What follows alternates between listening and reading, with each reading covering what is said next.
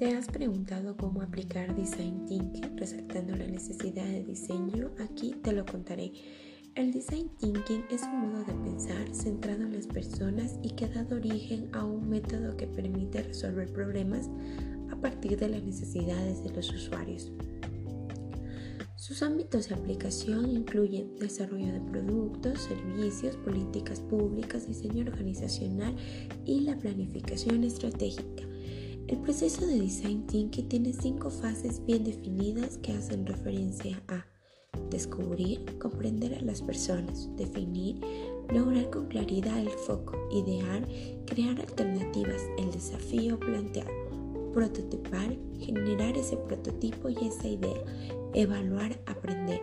En definitiva, empatizar, entender y ponerse en los zapatos del otro para poder crear soluciones eficaces es pieza clave. Es fundamental mantener la mente abierta. Las herramientas utilizadas durante el proceso de design thinking nos ayudan a considerar enfoques fuera de lo común que enriquecen el resultado final. Probar y reprobar el diseño del producto o servicio nos permite conocer los resultados de todo ese proceso de identificación y prototipado ya que en lugar de suponer, le preguntamos a la gente por qué aceptamos que por más experiencia que tengamos en un sector de actividad, nuestras percepciones pueden estar equivocadas. Es muy importante entender que prototipar es un proceso interactivo y cíclico. Hacemos un prototipado y los testeamos y de vuelta a prototipar. En las primeras aproximaciones debemos hacer prototipos rápidos e incluso cutres si es preciso.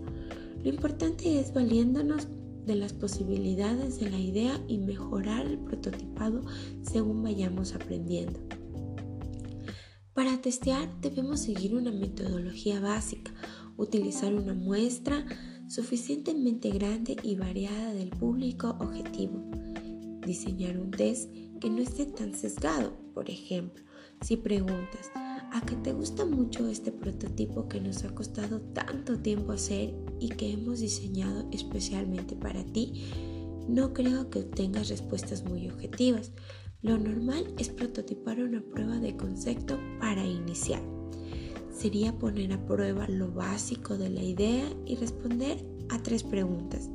¿Existe el usuario realmente? ¿Existe la necesidad y el insight es correcto? ¿Tu idea resuelve el problema del usuario y está predispuesta a adoptarla?